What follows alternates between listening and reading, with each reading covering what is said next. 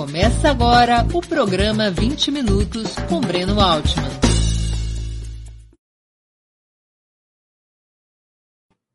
Bom dia! Hoje é 7 de junho de 2021. Está começando mais uma edição do programa 20 Minutos.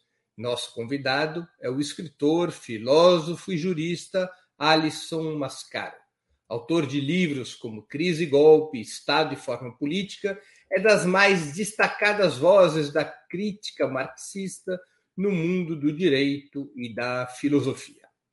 Antes de começar a entrevista, gostaria de pedir que façam uma assinatura solidária de Opera Mundi em nosso site ou se tornem membros pagantes de nosso canal no YouTube.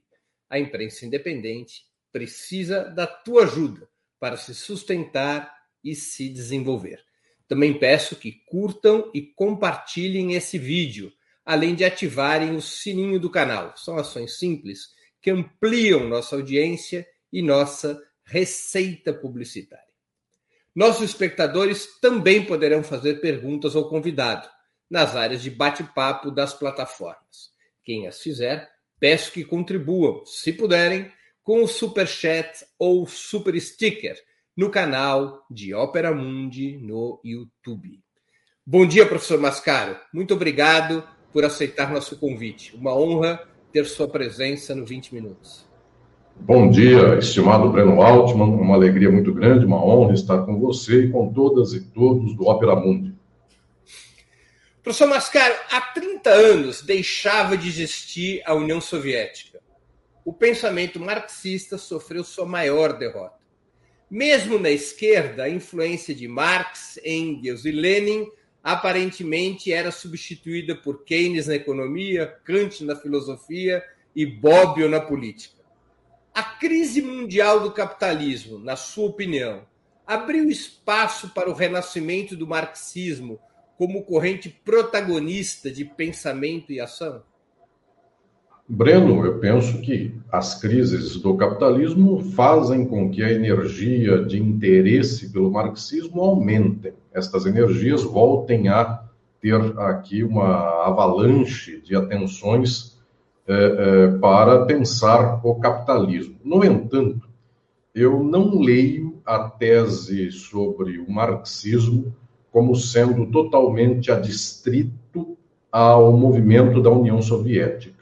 Inclusive, peculiarmente, por algumas décadas, a União Soviética refutou e rechaçou de modo bastante central as teses principais do marxismo. A União Soviética, pelo menos em 30, 40 ou 50 anos da sua história, para questões decisivas, ela não foi marxista no que, ter, no que tange a teoria que explicava a sua movimentação de estrutura social, política, econômica. Ela também esteve muito ligada ao braço, não que ela estivesse diretamente ligada a isso, mas ela também era um movimento de uma certa leitura econômica keynesiana. Então, eu, muito pelo contrário, diria que o marxismo, enquanto teoria, enquanto processo de gestação de um pensamento crítico do capitalismo, é verdade, ele sofreu uma espécie de baque, uma espécie de é, derrota muito grande com estes, com as caídas de países que se reputavam socialistas, como a União Soviética. No entanto, a teoria marxista, nas últimas décadas, eu diria que pelo menos nos últimos 50 anos, ela tem tido um vigor extraordinário e é verdade. A universidade deu as costas a esse vigor teórico. Os partidos políticos e os movimentos sociais também deram as costas a esta dinâmica de compreensão científica sobre a sociedade, de tal modo que, embora as teses, as descobertas, a cientificidade do entendimento do capitalismo tenham tudo isso, tenha tudo isso se desenvolvido muito, mais ou menos há uma dissociação entre as demandas sociais e as ações políticas e sociais e o que o marxismo tem desenvolvido e tem descoberto, de tal modo que, via de regra, o que se chama de esquerda, já desde a década de 80, não é só no Brasil, é no mundo, é uma esquerda liberal, é uma esquerda que defende a ordem burguesa capitalista e, portanto, o marxismo é altamente refratário desta leitura e essa leitura se põe altamente refratária ao marxismo. Então há aqui sim uma desconexão praticamente plena entre o que é esquerda hoje e o que é marxismo. Sim, aproveitando é, e pegando uma carona nessa sua colocação, o que nós podemos observar é que o recuo da esquerda, portanto, não foi apenas no plano teórico, ocorreu em termos práticos, de programa político deixou-se defender uma perspectiva anticapitalista, socialista, para se propor diversas variáveis de um capitalismo humanizado. Você acha que estão dadas as condições e a necessidade de mudar esse jogo? A todo momento. Eu penso, inclusive, que não são, não é uma, uma espécie de relógio que marca a data para as condições mudarem. É, o capitalismo ele porta a crise. É, esta talvez seja uma leitura fundamental para compreendermos a sociabilidade contemporânea e a economia do capitalismo. É uma leitura distinta daquela de matriz, eu chamaria de centro-esquerda liberal. É, o próprio Breno lembrou aqui de leituras como a keynesiana, a kantiana, de Bob e outras mais. São só exemplos, esses aí, há muitas outras. Pois bem, essas matrizes creem que existe uma estabilidade na sociedade capitalista e de vez em quando existem crises. A leitura mais sofisticada, mais radical, demonstra, demonstra que a crise ela é o elemento central da reprodução da sociedade capitalista. Então não é que há uma estabilidade de vez em quando ela é pontuada por momentos críticos. A crise é o modelo da reprodução do capital. O capital precisa, inclusive, da crise como forma e estratégia de acumulação, porque em havendo crise, alguém quebra, e em quebrando, a outra pessoa que não quebrou toma isso pelas mãos e acumula de modo ainda melhor. Então, por exemplo, a crise da pandemia, que está no contexto de uma crise econômica, ela é ótima para o capital. Vários brasileiros se tornaram bilionários em um ano. Isso é chocante, porque nós só vemos a desgraça social, o povo entrando na extrema pobreza e tem gente nadando de braçada nessa crise. Então, a crise é uma estratégia ótima da reprodução. E por causa disso, como ela é constante, a todo momento ela existe, então não há algum momento ideal no qual se diga agora, com esta crise, o povo acorda, agora, com esta crise, as pessoas se mudam, se alteram. Eu sei reconhecer que alguns picos de crise, porque há efetivamente picos maiores que outros, há movimentações de placas tectônicas do capital que eventualmente causam um terremoto maior do que outras. Tudo isso está no nível quantitativo, há quantidades diferentes em cada crise. No entanto, ah, os elementos centrais para superarmos esta sociabilidade, eles já são dados só com a sociabilidade a multidão da humanidade é explorada porque não detém os meios de produção, a qualquer momento, em momentos de crise ou momentos chamados de reprodução. Eu dou esse nome, essa expressão, de reprodução ordinária do capital, ou seja, aquela do dia a dia, na qual não se vê a crise estabelecida. Quando a pessoa faz um contrato, quando alguém abre uma empresa, quando vai tudo mais ou menos do jeito dito corriqueiro, cotidiano, normal, isso que eu chamo de reprodução ordinária do capital, mesmo nesta reprodução ordinária, o povo está explorado, o povo viverá uma vida. Imaginemos nós que não haja crise esta estrutural, a vida ordinária, esta pessoa vive uma vida desgraçada de ponta a ponta, do dia que nasce ao dia que morre, ela só trabalha para pagar a sua conta, ela só tem esperanças, ilusões de consumo e não consome, Portanto, é uma vida altamente, eu diria aqui, sofredora. E, no entanto, aí quero dizer, a qualquer momento, os elementos centrais da transformação já estão dados. Esta é, inclusive, uma descoberta leninista. Nós podemos fazer a revolução em qualquer espaço do capitalismo a qualquer tempo, sabendo, obviamente, que momentos de crise podem catapultar, podem, os elementos revolucionários e outros momentos ordinários também podem não fazer este ensejo, mas também ao contrário. Momentos de crise podem fazer com que a sociedade se reagrupe em, em horizontes de extrema-direita, de repressão profunda, em vários países do mundo isso acontece reiteradamente, em momentos ordinários, eventualmente se pode tentar mobilizar o povo nas bases. Então, o que eu quero dizer é que qualquer momento é o momento de pensarmos as estratégias de transformação, porque nunca chegará o dia ideal. Se alguém disser o Brasil precisa chegar no fundo do poço para que o povo acorde, já morreram 500 mil pessoas na pandemia, no mínimo. Essas contas estão por baixo. O povo está desempregado, não tem mais fundo do poço. E tem, a, sociedade vai cavucando. Então não há o dia ideal no qual chega-se no fundo do poço e o trampolim faz com que se levante. Ou há as estratégias e meios de mobilização popular, de encadeamento de processos de transformação a qualquer tempo e aproveitando a circunstância do momento, ou então quem não sabe para onde chegar pode bater qualquer vento, e esse vento não vai ajudar, seja vento da crise, seja vento da bonança, nenhum desses ventos ajuda a chegar na, no, no local aonde não se quer chegar. Professor, por que então você acha que nós não estamos vivendo no Brasil um estado de rebelião? É falta de vontade subjetiva da esquerda, desorientação dos partidos de esquerda? Eu nunca, é, eu penso que filosoficamente é profundamente errada a ideia de que um dos dois lados de uma certa balança que organiza a sociedade sejam os culpados desta ausência de transformação social. Quais são estes lados?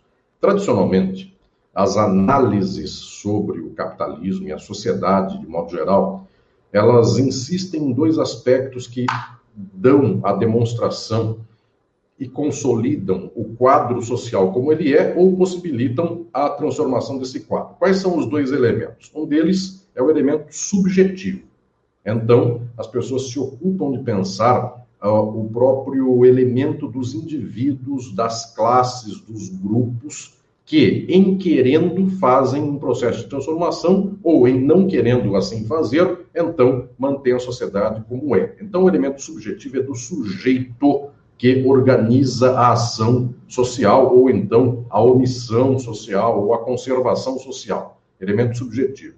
Outra leitura é aquela que insiste nos elementos objetivos.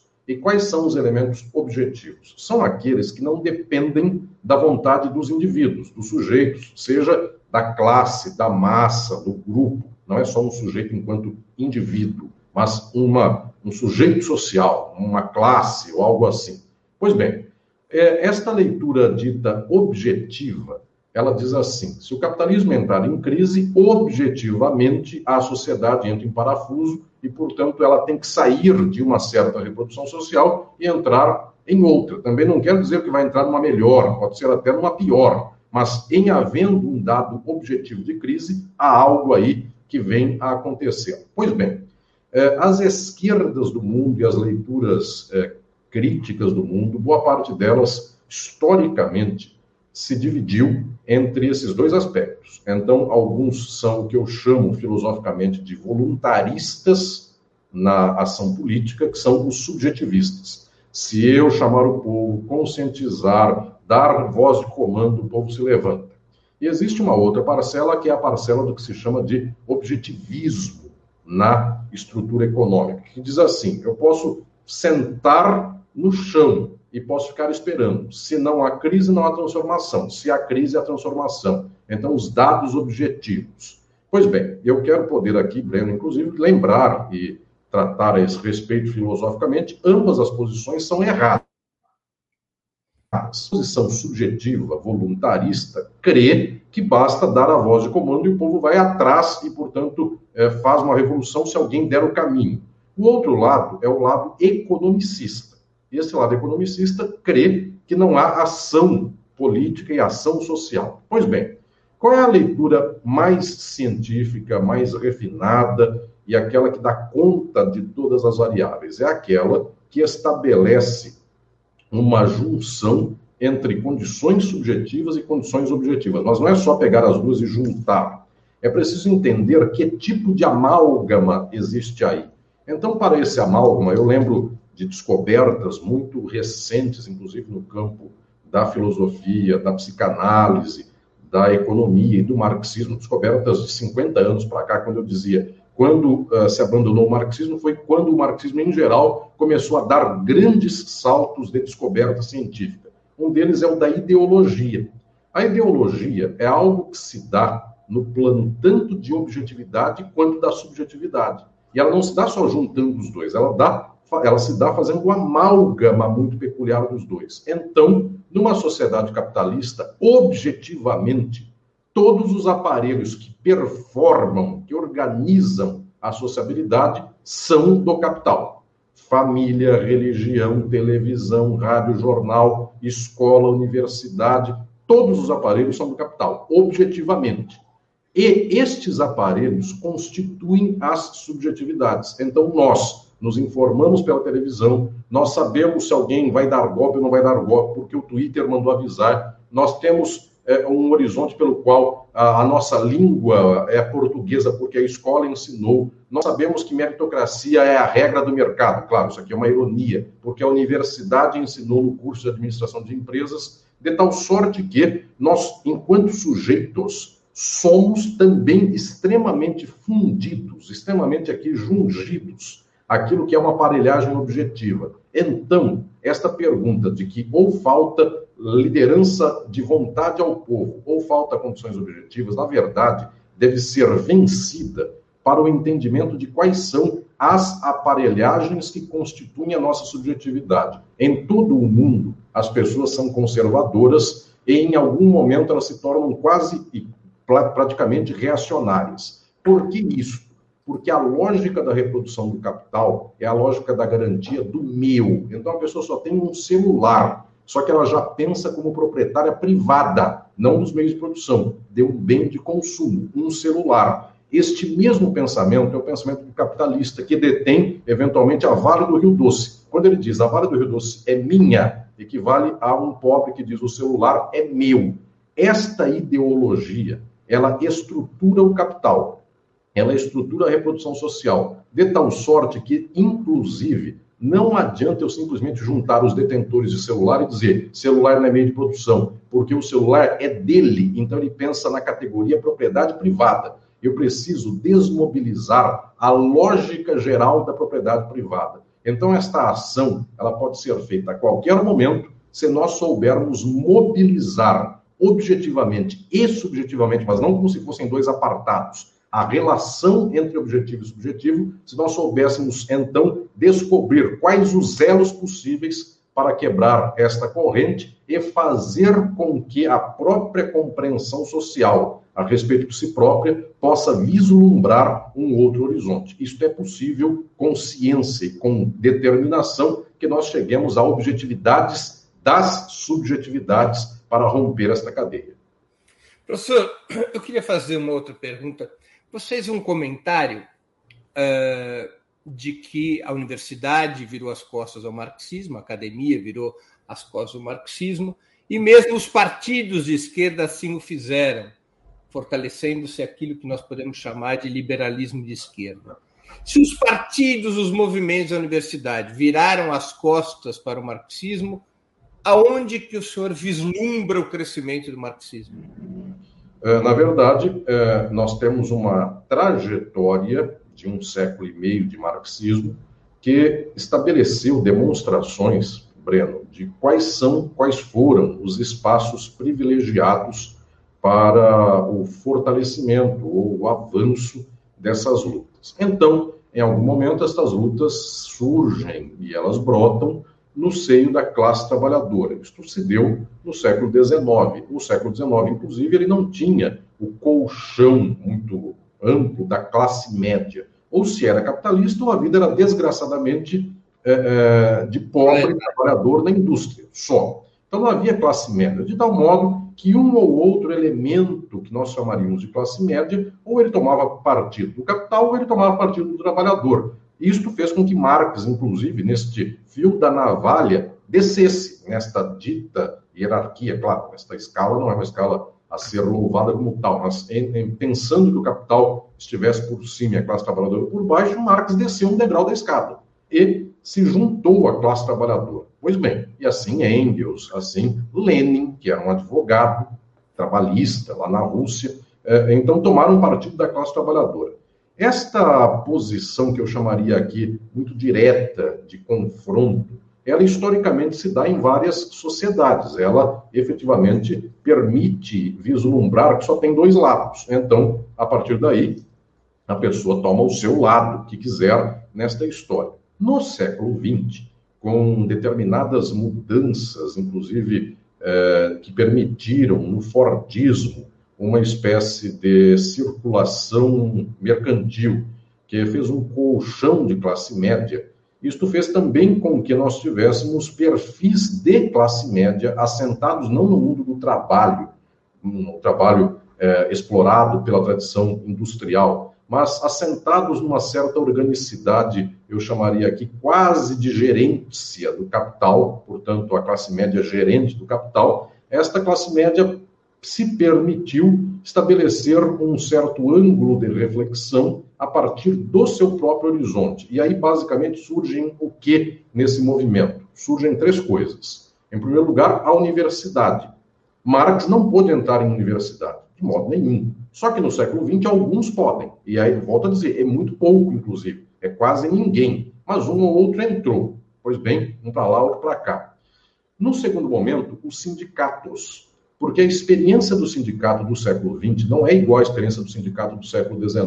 O sindicato do século XIX não estava organizado perante o Estado, em face do Estado. Ele era um agrupamento de trabalhadoras e trabalhadores contra o que estava lá. Portanto, ela não era, ele não era regulado pelo capital. No século XX, ele é regulado pelo capital, a ponto de que ele, inclusive, se financia. O seu orçamento tem previsão até constitucional. Em, em países, se não é constitucional, é infraconstitucional, mas tem possibilidade de regulação da sua própria organização. Então, ele pode comprar uma sede, ele tem uma sala, ele pode fazer reuniões, ninguém caça o direito de que o sindicato possa juntar os associados. Tudo isso faz com que o sindicato não tenha a experiência do século XIX. Agora ele tem uma sede para manter, agora ele tem funcionários, agora ele tem conta de luz para pagar. E a terceira dimensão é dos partidos políticos. No século XIX, tecnicamente, um comunista ele não estava num partido eleitoral, ele estava num partido que não se pensa como nós pensamos hoje. Partido lá era um agrupamento de pessoas. No século XX, esse partido ele disputa eleições, ele tem acesso a fundo eleitoral, ele tem regras a cumprir, presta contas no Brasil perante o TSE e etc. De tal sorte que esta configuração, eu, cham, eu chamaria a atenção aqui, é uma configuração da forma pela qual se estabelece a política de esquerda desde o século XX, é uma configuração dentro das formas do capital. De tal modo que romper com estas formas é muito difícil. Claro, dentro de um partido organizado perante o Estado e o capital, dentro da universidade também, que é uma correia de transmissão do capital, dentro do sindicato, é possível que haja elementos revolucionários? Sim. Em todo lugar que há uma regra, há exceção. Portanto, por todo lado, isso existe. É possível ter visto no século XIX alguém revolucionário na universidade? É muito mais difícil, mas eventualmente alguém descobre um no século XIX que teve um espaço em alguma universidade e ninguém lembrou disso. Quanto a isso, sempre, quando eu falo de regra, obviamente está dada a exceção. Obviamente, partidos políticos de esquerda hoje possuem uns ou outros elementos revolucionários. A questão central é que a forma pela qual este espaço político vai se arraigar, esta forma, ela já tolheu esta possibilidade de rompimento, porque é uma forma institucional. Agora, quando alguém pensa assim, quando a movimentação se dá do seguinte modo, eu aproveito da instituição que ela pode me dar até o dia em que eu a destruo, esta é uma possibilidade.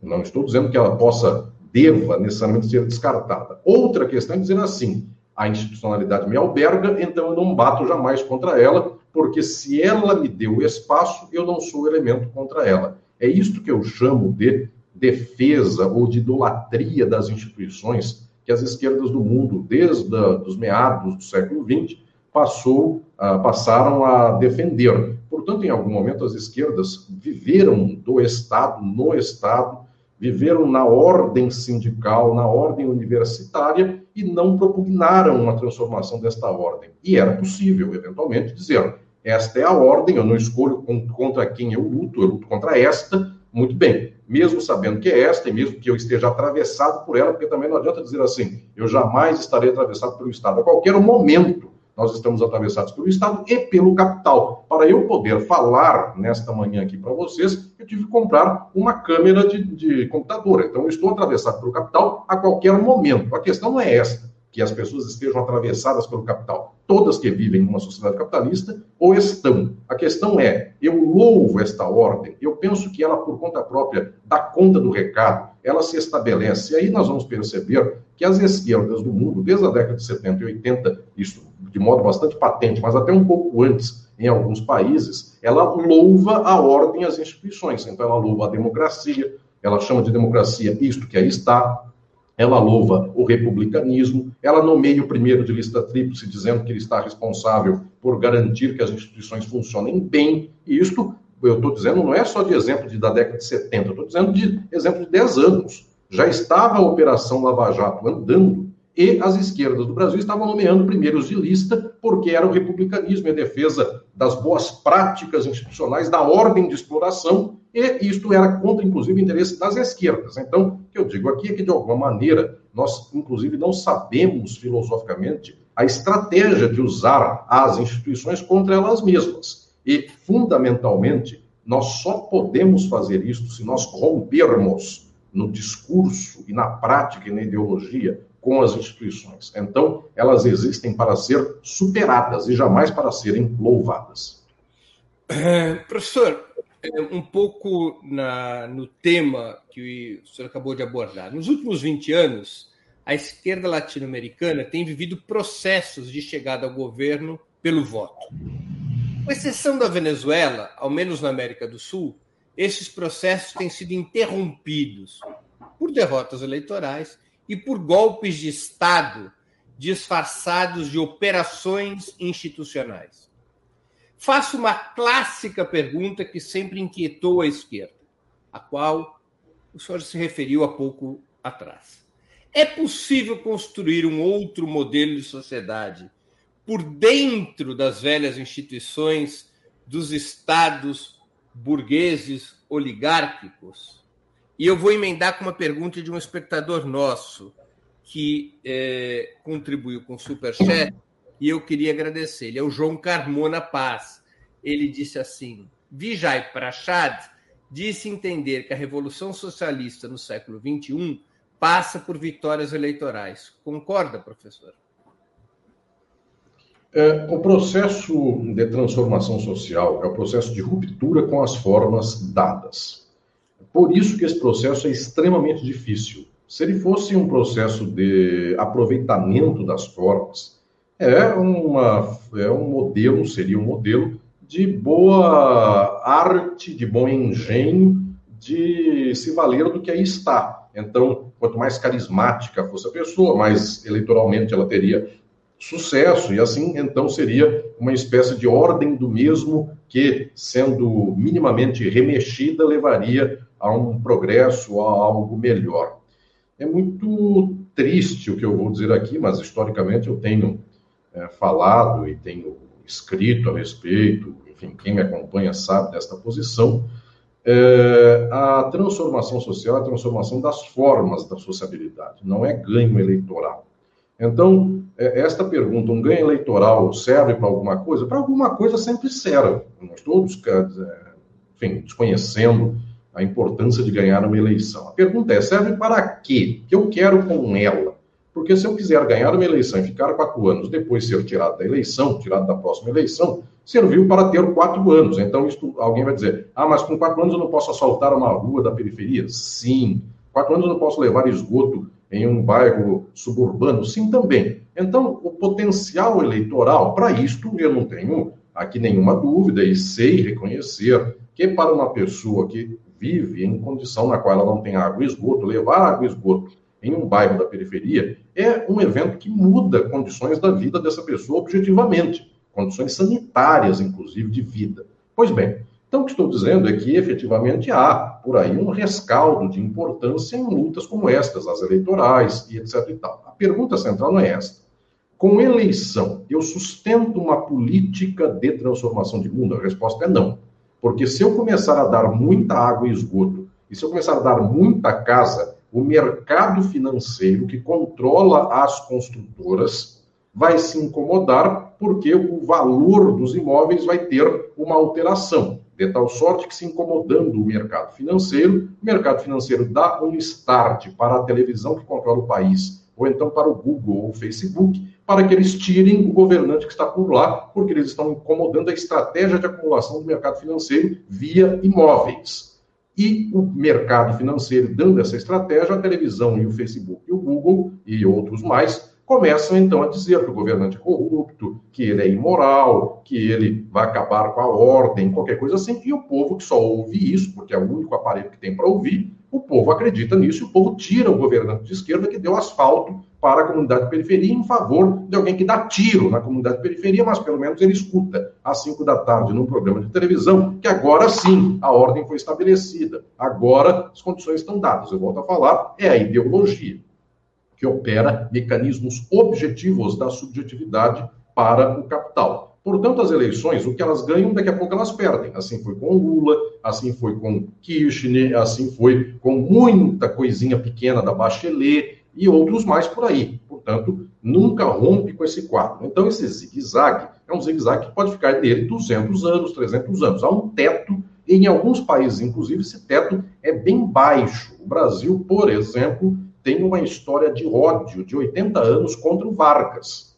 E este ódio não acaba. O ódio contra o Lula e o PT é um ódio que já existe desde que o PT existe e ele não vai acabar. Jamais. Como não acabou o ódio contra o trabalhismo, o velho PTBismo do Vargas, do Brizola e do Jango. Isso jamais vai acabar. Por quê? Porque o teto do Brasil não permite sequer esta reforma educacional do CIEP, para falar em termos de Brizola e Darcy Ribeiro. Não permite CLT, para falar em termos de Vargas, não permite Bolsa Família, para falar em termos de Lula, não permite mulher presidenta, para falar nos termos de Dilma. Pois bem, se não permite isso, qual é o impacto da eleição para mais que isso? Quase nenhum. Agora, eu sei reconhecer ó, que se uma eleição permitisse uma estratégia de poder para tomar os meios de comunicação de massa, para efetivamente, em rápido tempo, mobilizar as massas em termos de estratégia de conscientização política contra o capital, para falar na televisão às oito da noite.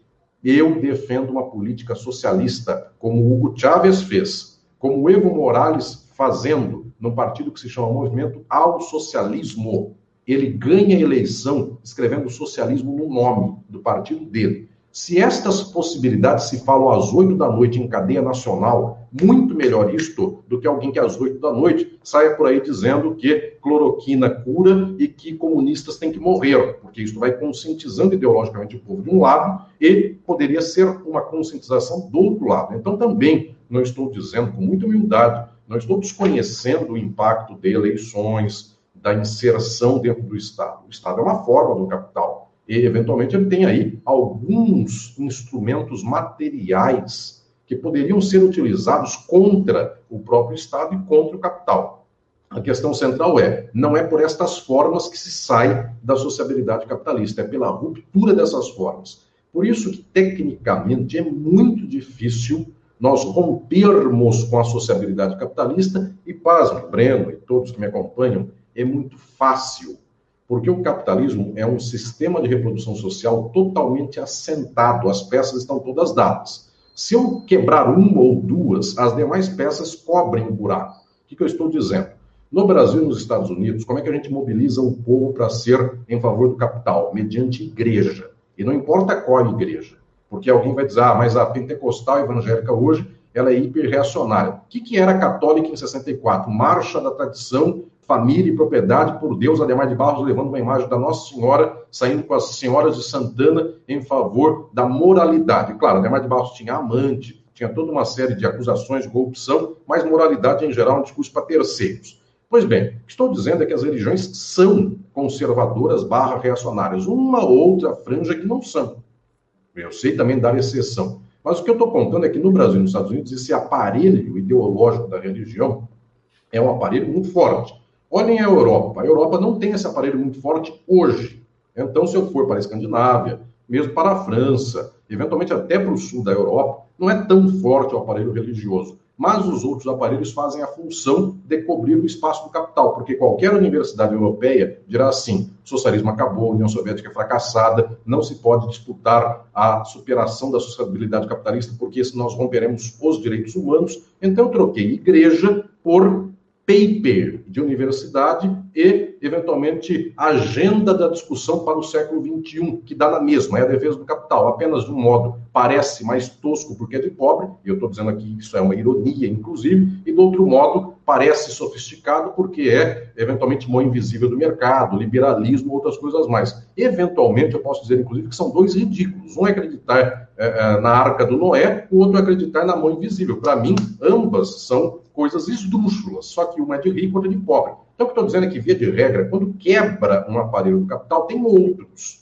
É, na Europa quebrou o aparelho da religião. Então, os outros fazem essa função. Os Estados Unidos e o Brasil não quebraram esse aparelho. Ele está presente, pelo contrário, ele está cada vez mais é, é, se ampliando. A questão é que é fácil desmontar o capital quando um curto-circuito dos aparelhos acontecer, quando não mais a universidade, a igreja, a, o Google e outros mais puderem dar conta do recado. Então, em alguns momentos, por exemplo, de mobilização revolucionária, dá um curto-circuito geral. Nessa hora, quem vai explicar para o povo que, em passando fome, tem que garantir o capital do capitalista? Não há o que faça essa junção, porque efetivamente nas condições materiais, nas condições da exploração, o povo é explorado. Agora, nós não temos vanguarda, nós não temos movimento de esclarecimento, nós não temos pauta, nem damos o sentido. Toda vez que se ganha uma eleição, é para defender aqueles mesmos que antes deram um golpe contra os que ganharam a eleição agora e que darão um golpe daqui a pouco. Então a gente precisa sair é do quadro ideológico do capital.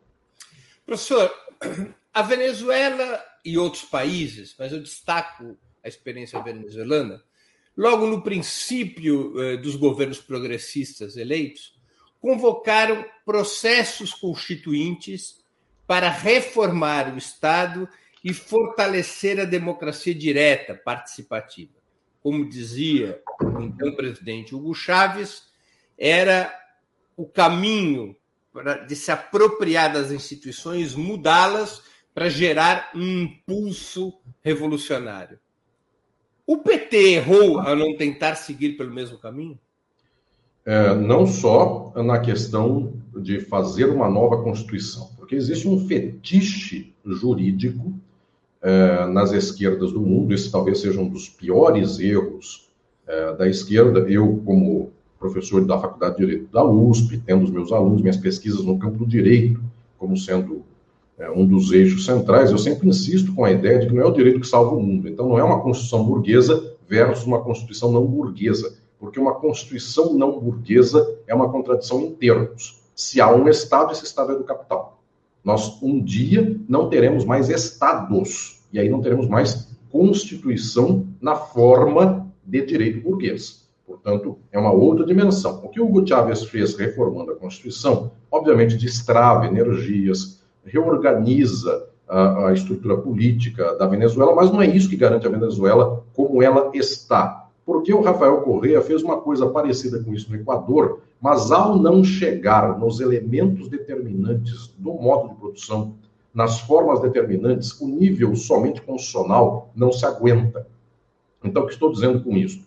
O que o Hugo Chávez fez de fundamental, em primeiro lugar, foi entender aonde estava o capital na Venezuela. E, basicamente, na Venezuela, ele estava no banquete do petróleo. Portanto, o controle do petróleo é o que garante a reprodução do capital na Venezuela nas mãos, eventualmente, não da burguesia venezuelana, mas do Estado venezuelano. Este é o um entendimento básico, que o Rafael Correa, por exemplo, não fez com o Equador. Manteve a dolarização, manteve a estrutura econômica eh, subordinada aos Estados Unidos, de tal sorte que o nível apenas constitucional é um nível que eu chamaria aqui de uma espécie de estandarte inicial.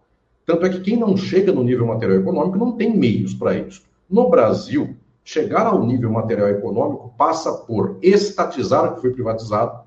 Isso é o primeiro elemento. Isso daria uma certa força ao Estado, que sem isto não tem o que fazer, sem isso o Estado fica pendurado e o governo fica pendurado na competência constitucional, que não é nada. Eu volto a dizer, essa competência constitucional é um zero. enfim, qualquer um, um cabo e um soldado acabam com a competência constitucional. Então, se eu não restatizo o que foi privatizado desde a década de 90, não há meio de inserção econômica do Estado na sociedade. E bancos.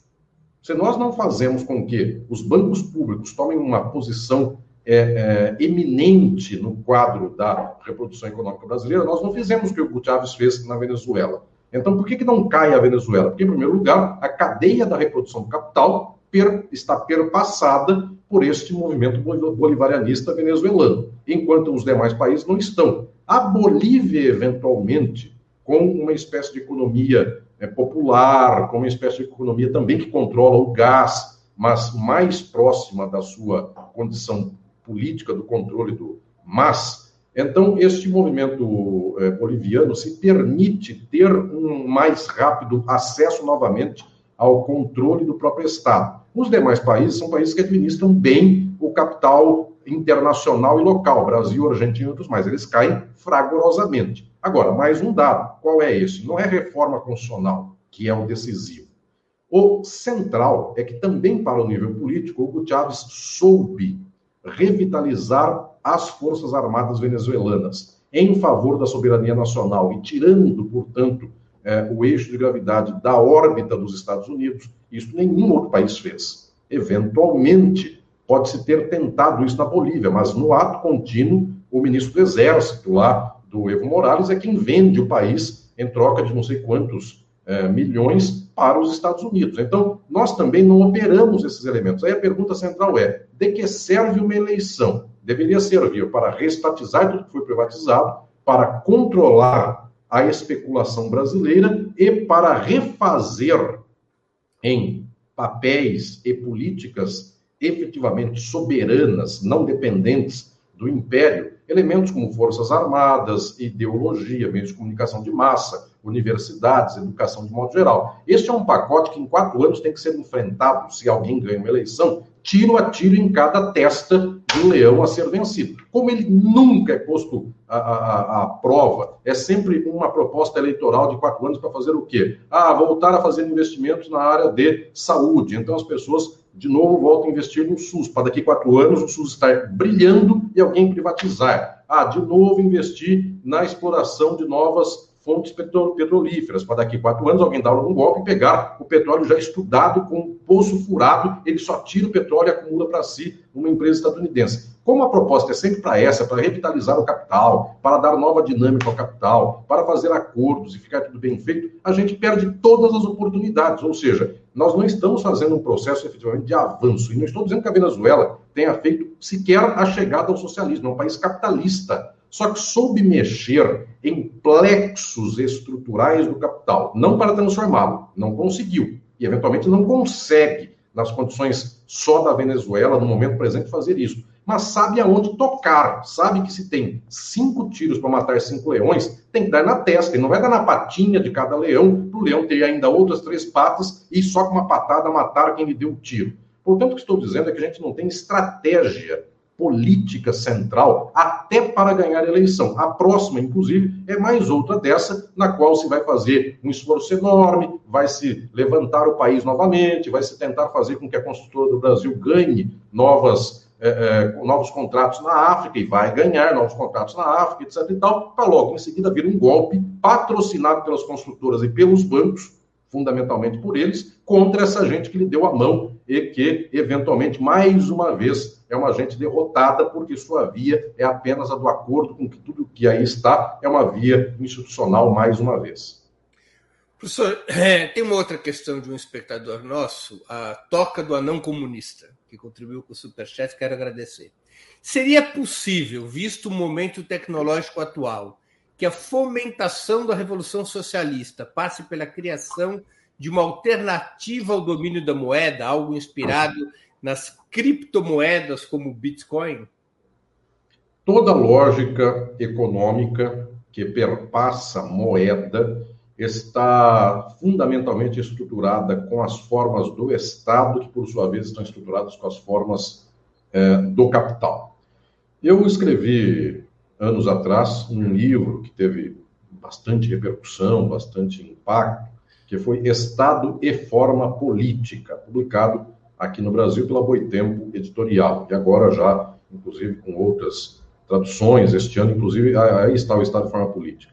Este ano, inclusive, é, sairá em russo é, uma nova edição, uma nova tradução desse livro. Pois bem, eu insisto nesse livro de que não são elementos que se compõem como se fossem é, pérolas indistintas para fazer um colar. Não é a economia aqui, o capital aqui, o Estado aqui, o direito aqui, a ideologia lá, e aí eu junto tudo e falo, nossa, usei tudo isso e virou capitalismo. Se eu recompor de outro modo, será socialismo. A existência destas formas é uma existência do capital. Estado é uma forma derivada da forma mercadoria. Direito é uma forma derivada da forma mercadoria. De tal sorte que, neste contexto, só pode haver capital se houver Estado. Quem garante o capital do capitalista é o Estado. Enquanto houver capitalista, tem que ter exército e polícia. Porque quem garante que um banco tenha, eventualmente, a propriedade de não sei quanto no Brasil? Não é o banqueiro. Ele sozinho, coitadinho, é uma pessoa frágil, até não sabe nem atirar, não sabe garantir o seu capital. Quem garante é a Força Armada do Estado. Portanto, sempre haverá força armada enquanto houver capital. Não há possibilidade de não existir. Dito isso, quem garante também economicamente o lastro de regra é a moeda emitida por meio do Estado e chancelada pelo Estado. No entanto, pode haver condições pelas quais haja outros meios de câmbio, outros meios de equivalência, como Bitcoin, outras dimensões mais. Se a sociedade começar a se lastrear nestas outras moedas ditas tecnológicas ou virtuais, em algum momento o capital precisará da garantia estatal desta moeda, ainda que seja uma garantia hiperestatal, interestatal, vários estados juntos ou qualquer coisa nesse sentido. Mas ninguém aposta o capital inteiro em algo que monetariamente não tem lastro estatal. Portanto, para uma espécie de acumulação inicial, para que o trouxa perca e o espertão ganhe, está aí prosperando muito bem. Mas para que toda a economia do mundo um dia se lastreie em Bitcoin, um dia se lastreie em moedas virtuais, haverá um processo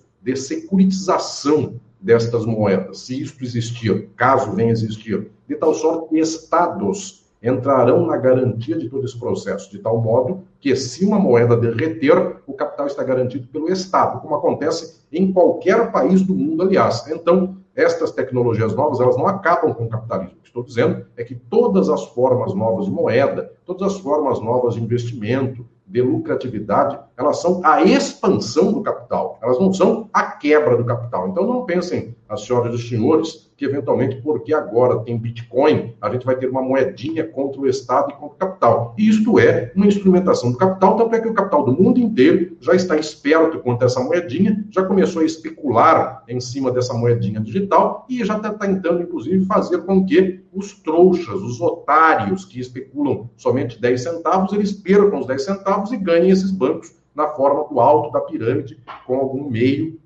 de ampliar a própria acumulação. Professor, autonomia foi a ideia força da esquerda brasileira, principalmente do PT, sobre a democratização do Estado, desde a Constituinte de 87 e 88. Autonomia do Ministério Público, da Polícia Federal, das Forças Armadas e assim por diante. Essa ideia de autonomia que levou à lista tríplice e a indicação do mais votado do Ministério Público, como o senhor já salientou. Foi novamente o rumo oposto daquele seguido pelo exemplo venezuelano, de centralização das instituições sob a lógica da soberania popular. Mais uma vez, nesse caso, os progressistas brasileiros se equivocaram de caminho? Sim, não estou dizendo que seja necessária uma centralização nos termos tradicionais, do que alguém chamaria centralismo democrático.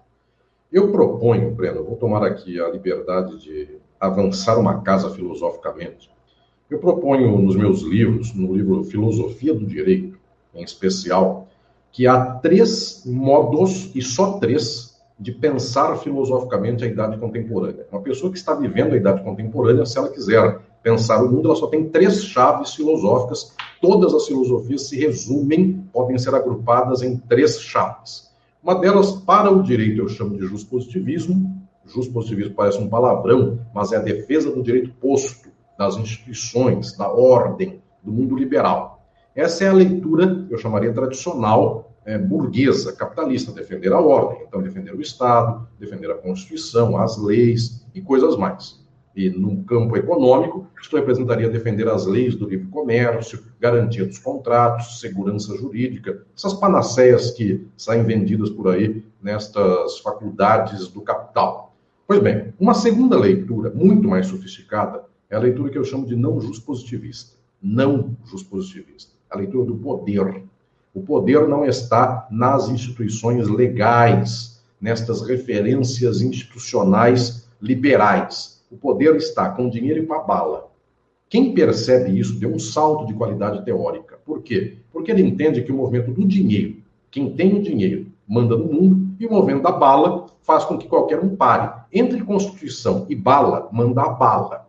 Estas são as leituras não dos positivistas. Essas leituras, via de regra, são mais da extrema-direita do que da esquerda. Porque a extrema-direita entende que se eu estiver militarizado, eu tenho poder comigo. Até o pequeno e médio empresário beijam minha mão se eu tenho um ponto 40 no bolso. Claro, o grande capital não vai beijar a mão de policial, porque o grande capital vai para Miami, vai para qualquer lugar, então ele deixa lá os seus empregados discutindo com o policial. Mas, via de regra, a gente entende que a bala, o dinheiro compra o mundo. Aliás, qualquer pessoa minimamente de uma vida vivida entende isso. A mais chocante leitura é a leitura que eu chamo de positivista liberal, porque ela diz: não, existe a Constituição, todos são iguais perante a lei, porque nesse livrinho aqui foi falado que são, somos, existem direitos humanos, vamos defendê-los. Então é um mundo edulcorado. Quando chega aí o filho do presidente e fala assim: basta um cabo e um soldado para fechar o STF, Todo mundo liberal fica chocado com isso, dizendo, nossa, que absurdo e que coisa ridícula. E é verdade, é a leitura não positivista, basta um cabo e um soldado. A bem da verdade, só um cabo, porque se um cabo chegar com um ponto 40 na mão, que fazem 11 senhores e senhoras é, é, de idade um pouco mais avançada é, em face de uma pessoa armada? Então está muito certo, é um cabo e um soldado mesmo. Claro, simbolicamente, o cabo e soldado representam as forças do aparato de repressão. Eles estão lá só anunciando: saiam daí ou mato vocês. É, houve, parece, uma tentativa de passar um, um aviãozinho por cima do STF só para quebrar os vidros. Já está bom. Inclusive, já é uma demonstração ótima. Pode ser um desses tucanos antigos aí, é um aviãozinho tucano, antes que pensem que é alguém do PSDB. O PSDB não quebraria as vidraças, porque, eventualmente, a arquitetura de Brasília deve ser preservada. Ele conversaria ao pé do ouvido com alguém no tribunal, melhor do que quebrar uma vidraça. Ele segue os protocolos, digamos assim, das instituições. Mas o cara passa um aviãozinho em cima e quebra a vidraça, já avisou. Enfim, o próximo passo é atacar uma bomba. E se alguém disser, mas o Niemeyer que fez o palácio do STF, mais uma razão para é, destruir e fazer, eventualmente, de novo um prédio no lugar, com colunas gregas em pleno, em pleno Palácio do Planalto, e no lugar da Estátua da Justiça do Sesquiate, eventualmente colocar uma da Liberdade. Inclusive, há amigos do governo que podem até indicar aonde se compra uma estátua fake da Liberdade, de plástico, para colocar no lugar da estátua do Sesquiate. Pois bem, então o que estou dizendo aqui é que, efetivamente, há uma leitura liberal, justo positivista, uma melhor não justo positivista, e uma ainda superior, esta é a única científica que eu chamo de crítica, é o marxismo, que vai entender que a bala também não manda sozinha, porque essa é a dimensão central. Alguém sai atirando por aí, aonde ele atira? É sempre na periferia, é sempre no subúrbio, é sempre no rincão perdido do sertão ou algo assim. Mas ninguém atira em plena Faria Lima, num escritório de luxo. Então, observem, no final das contas, a determinação mais alta é do capital, porque eu não estou dizendo que é do capitalista. Esta é a sofisticação de uma leitura crítica. É do capital. O capital enquanto domínio, reprodução, forma de organização da sociabilidade. Só o marxismo alcança isso. Pois bem, aonde está o PT e aonde estão as esquerdas do Brasil? Via de regra. Claro, alguém vai dizer, ah, mas eu conheço uma exceção. Eu também conheço. É, tirando as exceções louváveis, parabéns, que bom que é, mas onde está em regra as onde estão em regra as esquerdas do Brasil? Elas estão no liberalismo, elas estão no positivismo. Apenas elas são a fração à esquerda do que o neoliberalismo é a fração à direita. Defender a ordem, as instituições, os mercados, sustentar os mercados, e há, inclusive, uma aglutinação muito grande com isso. É sempre o neoliberal que é o ministro da Fazenda, ou o ministro do Banco Central, de um governo petista. De tal sorte que é o mesmo bloco liberal Então, é um erro de origem, que é o erro de defesa das instituições, da ordem. Enquanto uma certa leitura não justpositivista, que perpassa o Trump, perpassa esta extrema-direita do Brasil e outros mais, ela é mais bem habilitada a lidar com as contradições políticas e econômicas do que a esquerda liberal, porque a esquerda liberal tem que defender a reprodução do capital ipsis literis, tout court, como um dia um francês, ou seja, tem que defender totalmente o bloco de STF, eh, eleições e maquininha de votação e qualquer coisa mais, e o outro sai por aí zoando. Ah, eu tenho uma bala na mão, você vai mexer comigo? Então a pessoa para, efetivamente. Então, esse perfil de leitura não justpositivista, nem este a esquerda brasileira alcança, porque eu gostaria que ela fosse marxista. Eu gostaria que ela entendesse que a ordem é do capital ela tivesse que superar a ordem do capital. Mas é muito eu pedir isso. Eu pediria apenas para não ser idiota. O que é idiota? Ela defende a ordem que aprende.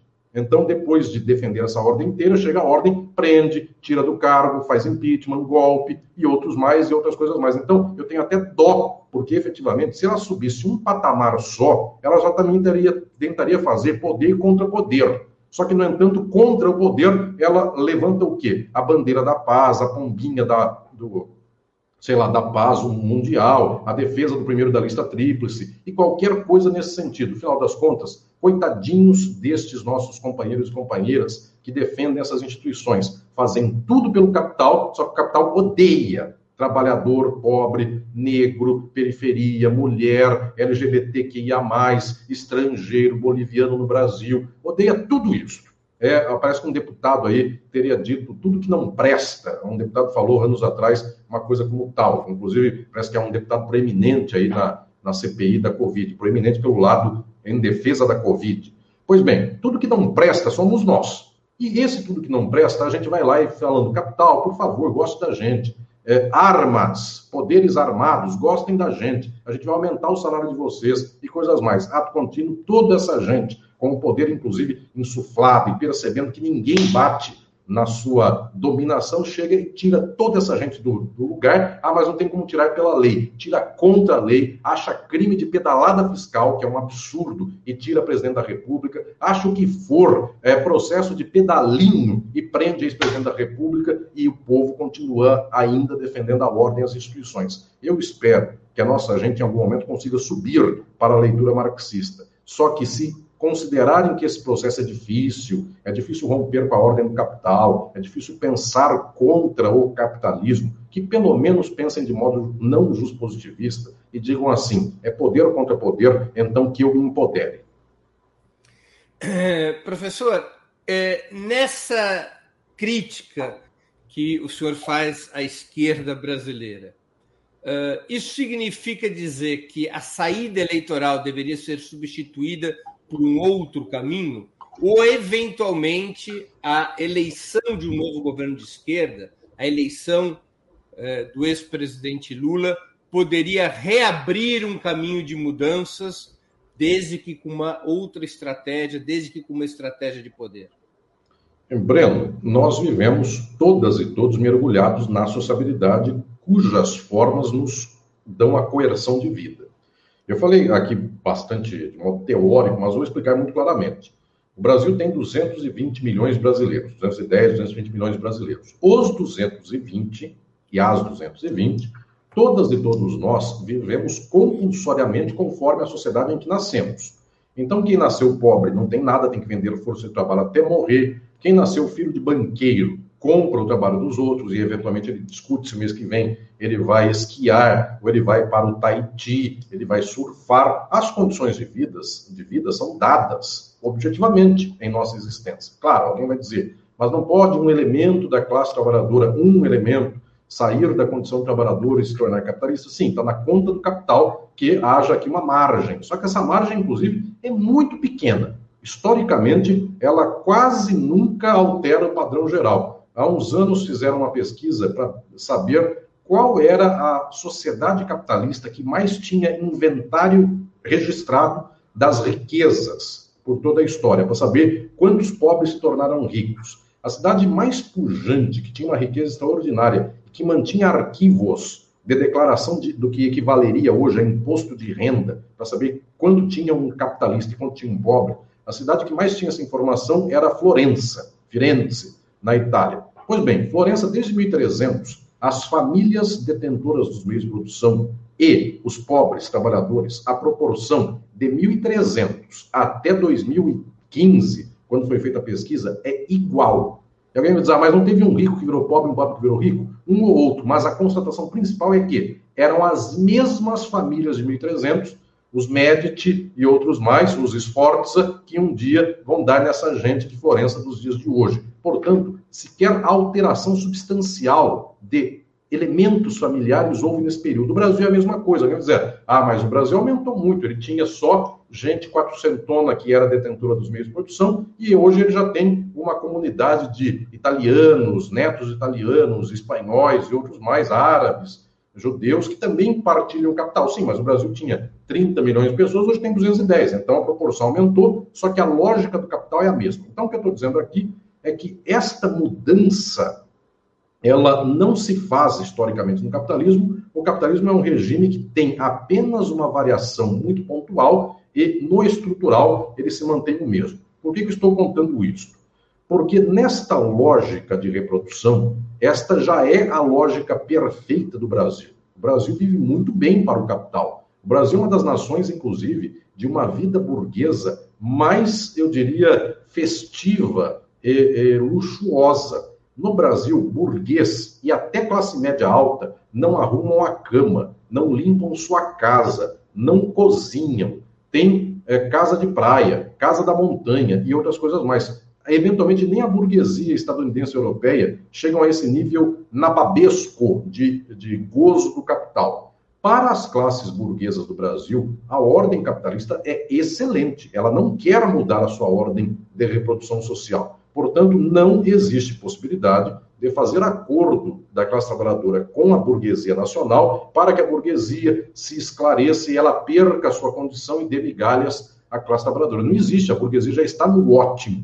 Inclusive, a vida do Brasil é uma vida como a dos Estados Unidos. São países de novo mundo e países que romperam culturalmente com a repressão e a opressão cultural europeias. Eu estou dizendo? Nos Estados Unidos e no Brasil, ser rico é mais gostoso ainda, porque basta colocar um boné na cabeça e assistir uma partida de beisebol ou comentar futebol, que ele passa por alguma pessoa altamente bem instalada socialmente. Na Europa, havia uma espécie de eu diria, esnobismo muito patente que faria com que a pessoa tivesse que curtir um museu, tivesse que ter uma obra é, do Picasso na sua casa. Aí no Brasil e nos Estados Unidos, as pessoas zoam de uma obra do Picasso. Acho que eu vou ter um negócio desse? Minha tia pinta guardanapo de uva com florzinha melhor do que o Picasso. Então, isso numa festa, num negócio da elite brasileira e estadunidense, isso fecha negócios. Inclusive, isso é possível de imaginar que uh, um, alguém do Partido Republicano dos Estados Unidos fazendo uma negociação de petróleo, alguém diga assim, olha, em troca eu te dou um quadro do Picasso. Não, não me dá não, me dá a coleção da Playboy. Então é machismo, é, é rasa cultura. Isso as pessoas dão risada, fecham um acordo, celebram, e eu vou te chamar para um churrasco. Celebram um acordo. Na Europa, tradicionalmente, é um esnoguismo, porque a pessoa tem fumos, fumaças, intelectuais. Então, ser rico na Europa cansa muito para o cérebro das pessoas. Tem que ter área blazer. É, na década de 50 se dizia, tem que ser existencialista, fumar um cigarro na beira do Sena, correndo o risco de cair no rio, ou qualquer coisa assim. Nos Estados Unidos, no Brasil é churrasco.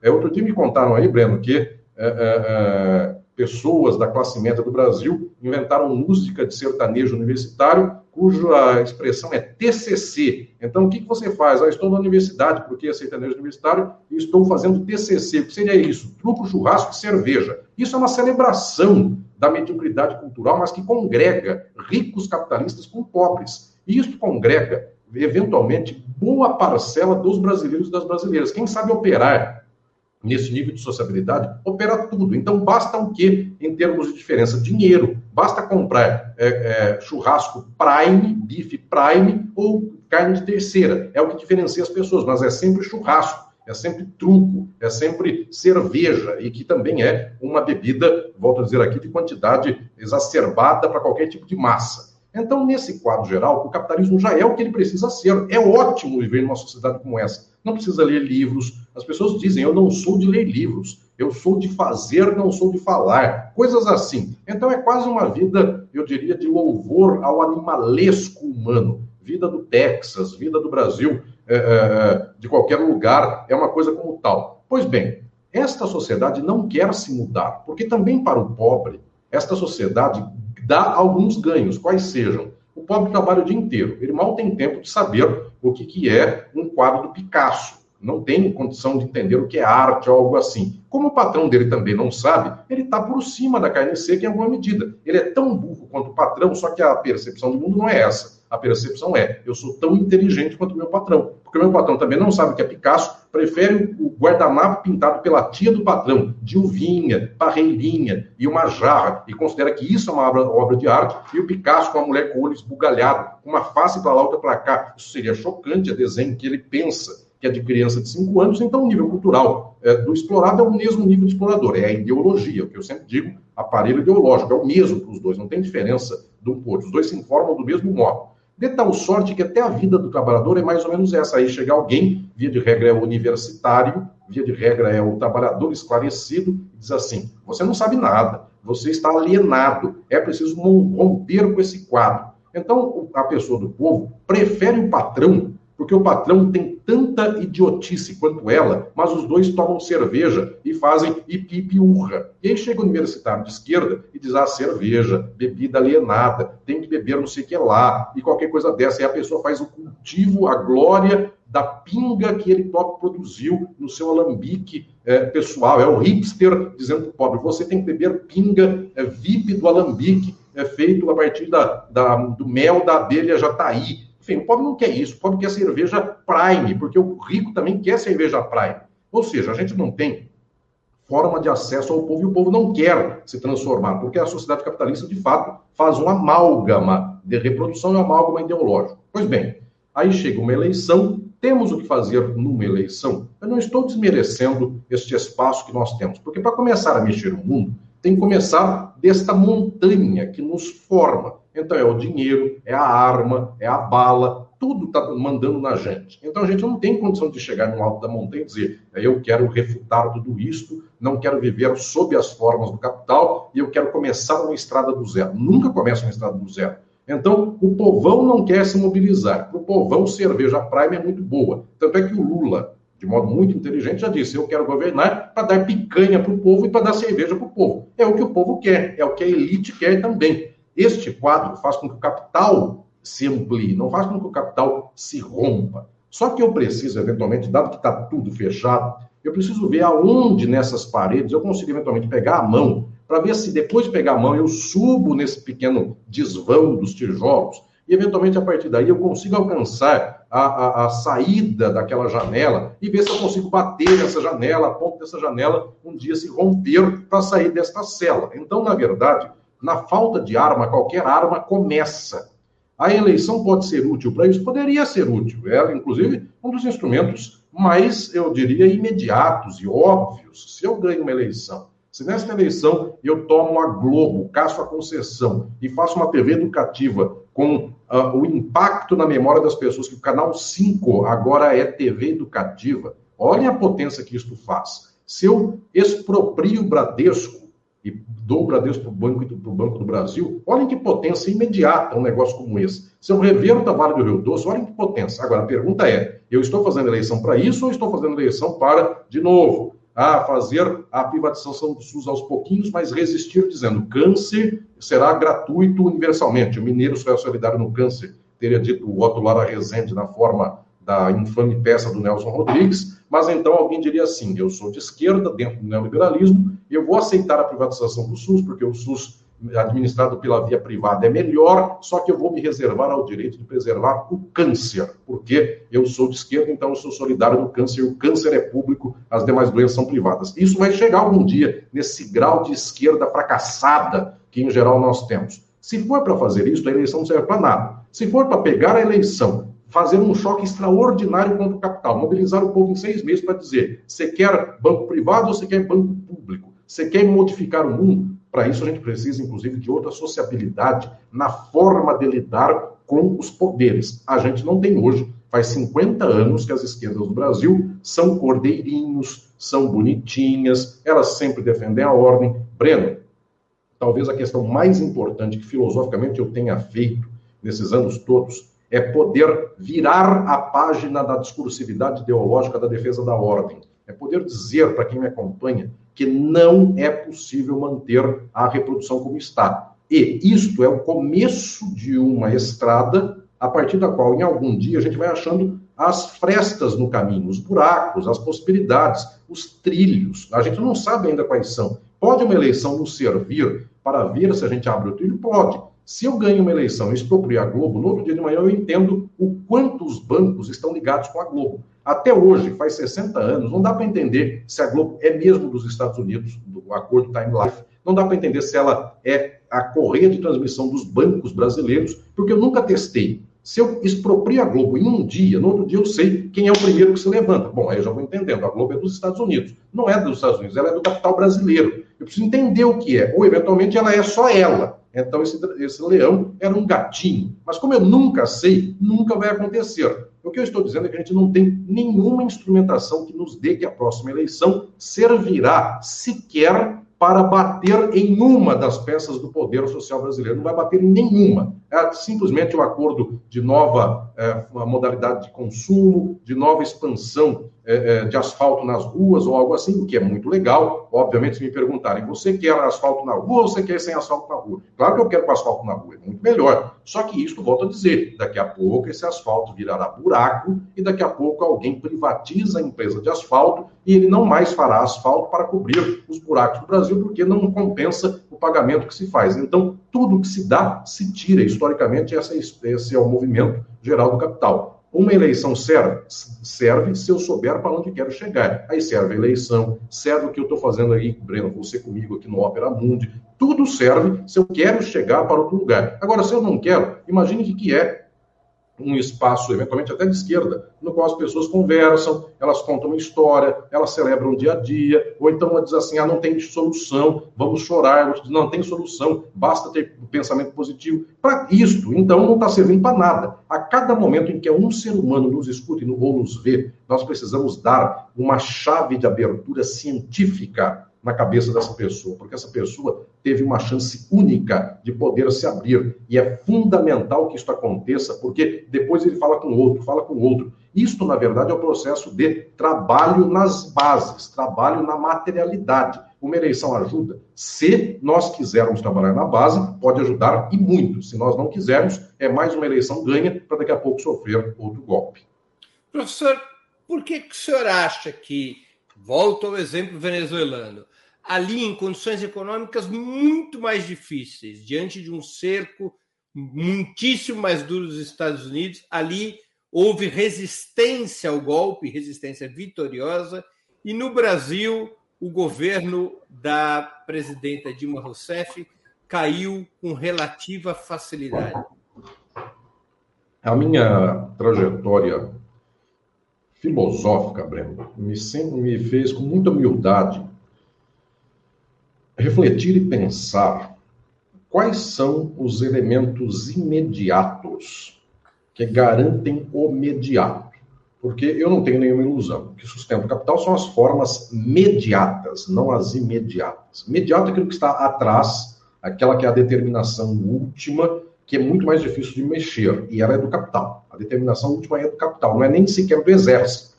Quando nós estamos perdendo nosso perdendo tempo, não fundamental fazer isso. Quando nós estamos pensando no que está se passando com o Brasil, com o poder militar, eu preciso lembrar que se o capital não quisesse isso, não haveria militar no Brasil fazendo isso.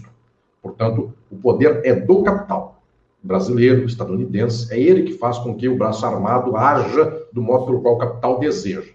Pois bem, esta é a determinação última. Esta eu chamaria é aquilo que é mediato na evolução social. Por toda a minha trajetória intelectual, eu sempre me ocupei de tentar entender como é que o imediato chega no imediato. Porque eu preciso começar a luta do imediato para chegar no imediato. Preciso saber como é que daqui eu chego lá. E Breno, fundamentalmente, eu posso lhe dizer isto, tenho falado em todos os livros, no Crise e Golpe, que é um livro meu bastante recente da editora Boitempo também, eu tenho insistido com a ideia de que o, media, o imediato na nossa vida é o nível ideológico. E esse nível ideológico começa basicamente por falar. Aquilo que na psicanálise, outro dia eu fiz uma, uma aula magna na Universidade do Rio de Janeiro, estadual do Rio de Janeiro, para as minhas companheiras e companheiros psicanalistas, Rita Manso, Luciana Elia e outros mais. Tive a ocasião de dizer por lá que a primeira etapa do tratamento psicanalítico é falar do problema. E, eventualmente, eu estou falando agora uma, com muita humildade de uma questão muito singela, muito básica, que é a seguinte: se eu não falo que o capitalismo é o problema, eu nunca solucionarei o capitalismo. Alguém vai dizer, nossa, mas falar que o capitalismo é o problema, o que, que isso leva de vantagem numa hora como essa? Não falar é pior. Se eu continuar dizendo que haverá capitalismo inclusivo, que eu vou fazer uma nova dinâmica da acumulação, todos vão consumir, consumo, algo assim, eu nunca rompo com o capital. Então, o primeiro momento é falar sobre o socialismo, que é a coisa que mais dói nas pessoas. Tal qual no tratamento psicanalítico, a pessoa começa, em geral, deita no divã e fala com o analista coisas do tipo: ah, todo mundo me persegue, eu sou uma vítima geral da sociedade. Isso dá para falar. Tanto quanto a esquerda diz: toda vez que eu ganho uma eleição, alguém vem me dar um golpe.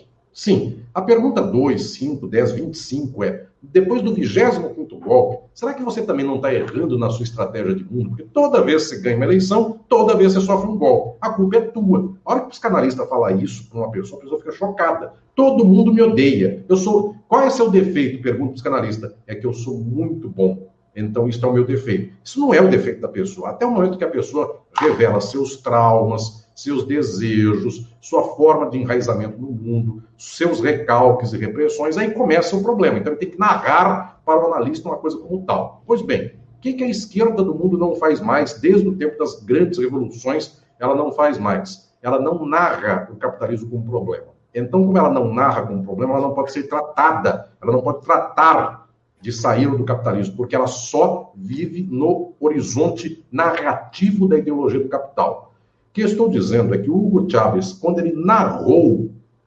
que o capitalismo era o problema e o socialismo é a solução, ele, a princípio, só narrou. O que gera de energia revolucionária esta narrativa é impressionante, porque o pobre começa a ter dimensão de que a superação da miséria dele, da condição desgraçada da vida dele, é uma condição que passa por uma coisa que se chama socialismo. Ainda que o Hugo Chávez também não saiba direito o que é socialismo, também as pessoas ficam inventando socialismo do século XXI, qualquer coisa assim, e não chegaram a lugar nenhum. Mas o fato é que abrir a narrativa é algo extremamente curativo para as lutas. Tanto quanto se deveria ter feito com a ditadura do Brasil o processo de abrir a narrativa. Como nós escondemos, ela volta. Ela volta na forma de tortura continuada, na forma de violência continuada, porque a gente nunca abriu para limpar. Nunca disse, isto foi ditadura que torturou. Anistiou todo mundo, nunca falou. Então, a tradição brasileira de nunca falar é uma tradição do rico e do pobre.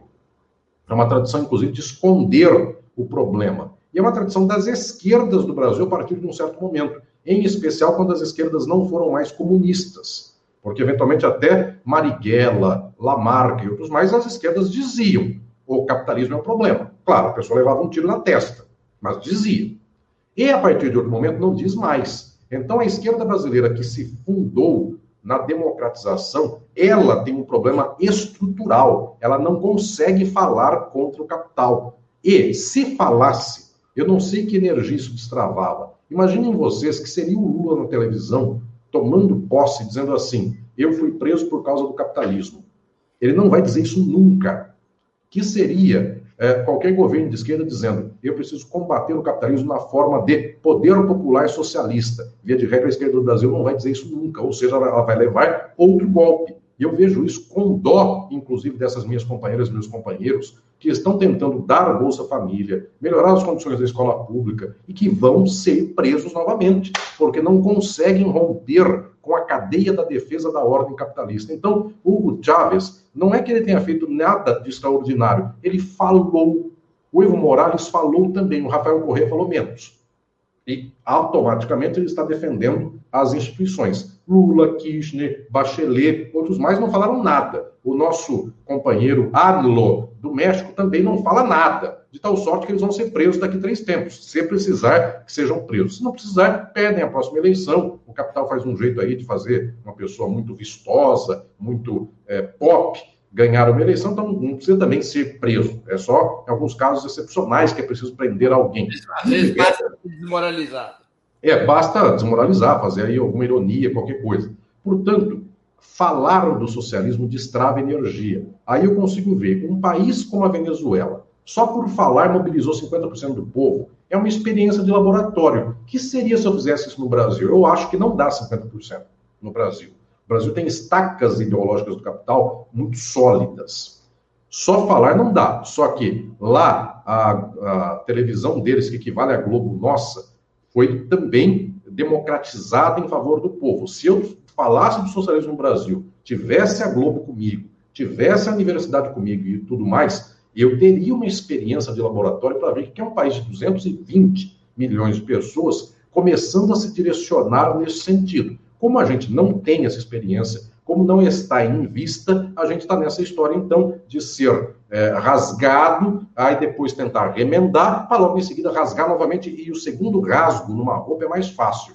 Então, basicamente, o Getúlio da primeira vez durou 15 anos, da segunda não durou 4, porque o rasgo já estava feito, ele já era fragilizado, ele já tinha sido tirado em, 50, em, em 45, ele dá um tiro no peito. A esquerda do Brasil durou quatro eleições, a quarta foi tirada. Na segunda, ela não dura o mandato dela, ela é tirada no meio do mandato, se ela não mobilizar o povo para uma luta extraordinária. Vão achar qualquer crime, porque o próximo Congresso Nacional é extremamente reacionário, ele vai ser um Congresso do nível desse de agora, então ele caça o Lula e pega o Lula no impeachment no meio do mandato dele. Se nós não soubermos efetivamente abrir as portas da luta social e mobilizar o povo para que o povo, então, tenha energia transformadora.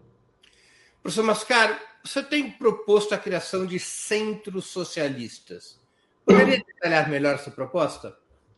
Breno, é, é, essa proposta, agradeço por poder falar dela aqui ao seu qualificado público do Opera Mundi, é, esta é uma proposta muito humilde, mas ao mesmo tempo de muita cientificidade para saber o que é que nós temos na mão para poder transformar.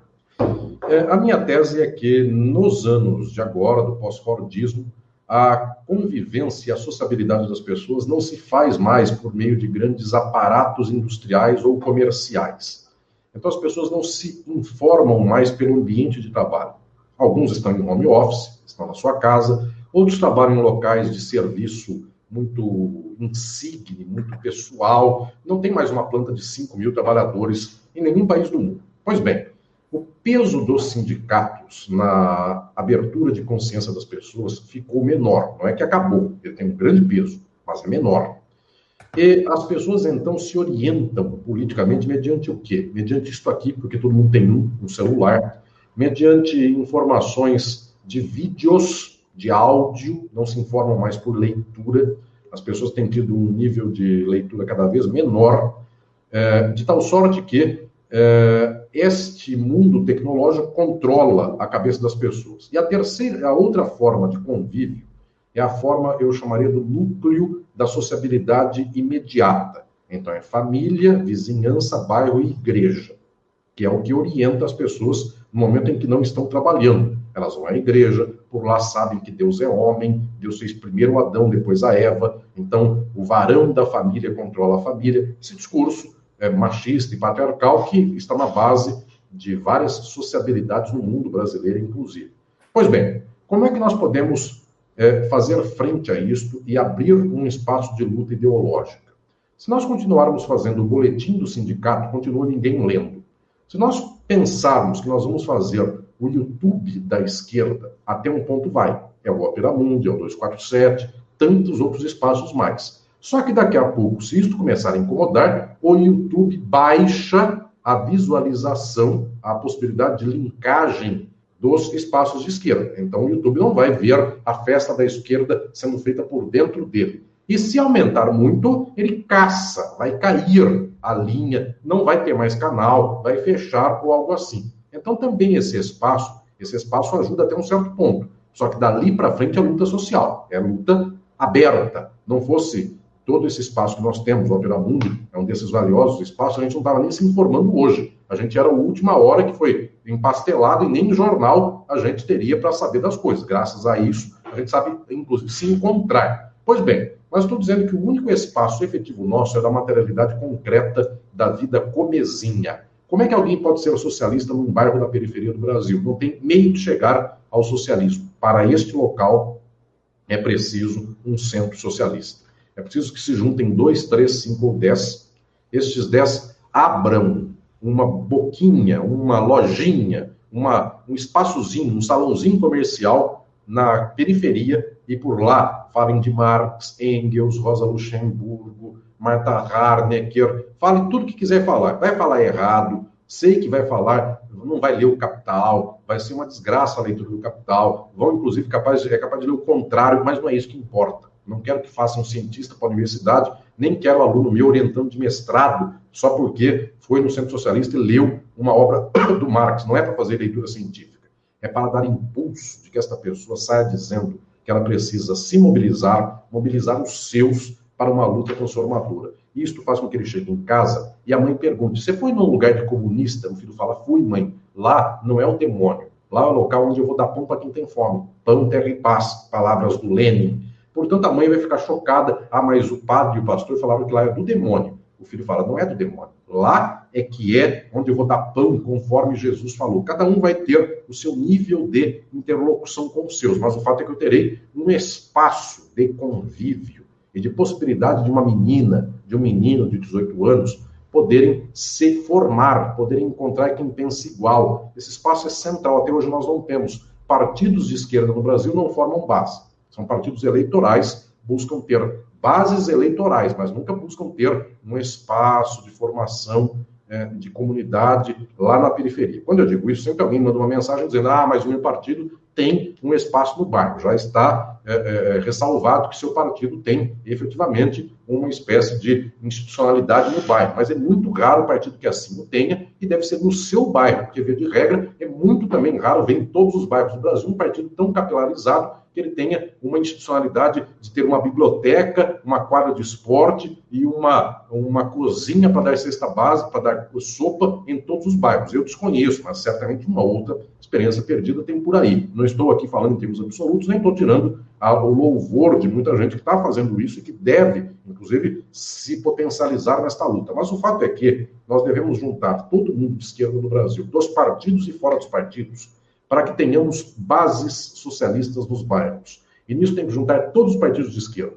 porque sozinhos eles são fracos, juntos também são fracos, mas que cada qual consiga conviver com o outro. Tradições políticas distintas, desde que de esquerda e socialistas, e a palavra socialismo deve unificar a todos, porque é esta palavra que, uma vez falada e ganha na ideologia, ela permite uma unificação. Então, eu sei que boa parte da esquerda não pode falar a palavra socialismo, porque vai dizer no programa do meu partido está que eu não posso pregar o socialismo, porque senão assusta o povo. O que eu quero é assustar o povo. O que eu quero é fazer o que a extrema-direita faz quando ela fala assim: vou dar um golpe. O povo fica olhando e fala: por quê? Porque sem um golpe o Brasil é ingovernável. Se eu começar a falar assim para o povo, povo pobre, defenda as instituições do republicanismo, mas nunca o povo vai ser de esquerda. Então, esse discurso de defesa do republicanismo, lista tríplice, o povo odeia um negócio como esse. O povo não, não vai se entusiasmar com defesa da democracia, da ordem, da república. Tem que ser para chocar. Tem que ser para o povo dizer: nossa, falou socialismo, não é do demônio. Ah, parece que não é, porque lá as pessoas, inclusive, dão sopa, elas se abraçam, algo assim. Então a pessoa fica nesse namoro por tentar saber o que é essa história aí de socialismo. Isto é o que fará em algum momento, Breno, aquilo que Lenin previa, Marx também, que é a organicidade material de um partido revolucionário. Porque nós hoje no Brasil temos, talvez pelos anos liberais da esquerda, um erro enorme de imaginar que partido de esquerda é um partido registrado no TSE. Partido revolucionário não é um partido eleitoral. Ele pode até ter franjas de si em vários partidos eleitorais. Ele é um movimento material de massas em busca de uma objetividade concreta. Meu propósito com o Centro Socialista é muito humilde. É fazer com que em cada bairro possam surgir cinco ou dez que se juntem, se abracem, estudem juntos, errem juntos, façam o que for, deem sopa para a comunidade, comecem a se enraizar. Em algum momento alguém vai dizer assim, nossa, mas eu sou do partido tal, você é do partido qual? Tá vendo? Olha que só, nossa distância eleitoral é tamanha, mas na prática a gente está aqui tentando abrir a cabeça do povo. Nesta hora surgirá o partido material das massas. Ele surgirá, inclusive, com fragmentos dos vários partidos aí postos, que hoje, eleitoralmente, concorrem entre si. Então, é uma proposta muito humilde de fazer com que a gente descubra a forma do século XXI de ter reiteração de luta ideológica na base. Por que reiteração? Porque para falar uma vez só e falar e deixar o seu recado até acontece. Agora, para ficar 20 ou 30 anos formando aquele menino, aquela menina, e o filho e a filha do menino, da menina, eu preciso de uma constância de fala. Preciso saber o que, que eu mantenho em termos de leitura, de estudo. Não pode ser só estudo também. Eu tenho que ter ação política concreta. Eu tenho que ter linguagem afiada. Esses centros socialistas teriam ação concreta também. Teriam ações concretas, fundamental, fundamentalmente. E claro, eu espero que eles possam ter um congraçamento de partidos, de tal modo que em algum momento eles não sejam somente eleitorais, porque na hora eleitoral um partido, inclusive, é contra o outro. Só que eles consigam ter uma dimensão de um trabalho efetivo nas bases, que também começa a demonstrar em algum momento que a luta eleitoral ela é um pedaço só, mas ela não é a luta central. E ela tem que ser vencida, inclusive, como disse agora há pouco, é contra as instituições. De tal sorte que nós não temos no Brasil, historicamente, nos últimos tempos, a irmandade socialista, a camaradagem socialista. A gente não tem espaço para isso. Na década de 20 e 30, quando o comunismo começou a se movimentar no Brasil, aonde era esse espaço? Esse espaço era basicamente no chão das fábricas. Então lá, um mexendo na forja e o outro também, um falava para o outro. Como a gente já não tem mais essa dimensão, precisa inventar no bairro, precisamos criar a forma na comunidade, para que um que seja diagramador de, de internet e a outra que seja caixa do supermercado, ambos se encontrem e ambos aprendam em conjunto e tenham uma camaradagem socialista, como era o velho camarada comunista daquele tempo, que inclusive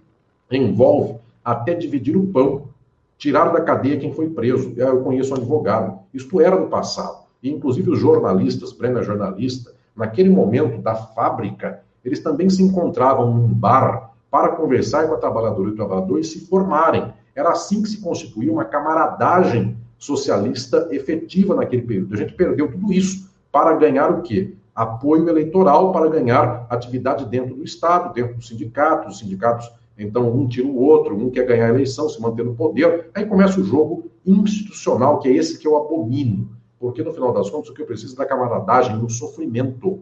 Alguém, efetivamente, por falar de socialismo, foi preso, arrastado. Outro dia, um menino nosso, vereador lá de Curitiba, foi preso, só por existir, foi preso. Pois bem, quem é o advogado que o tira da cadeia? Por acaso ele é advogado, mas imagine que não fosse. Quem é que tira da cadeia? Quem é que corre atrás?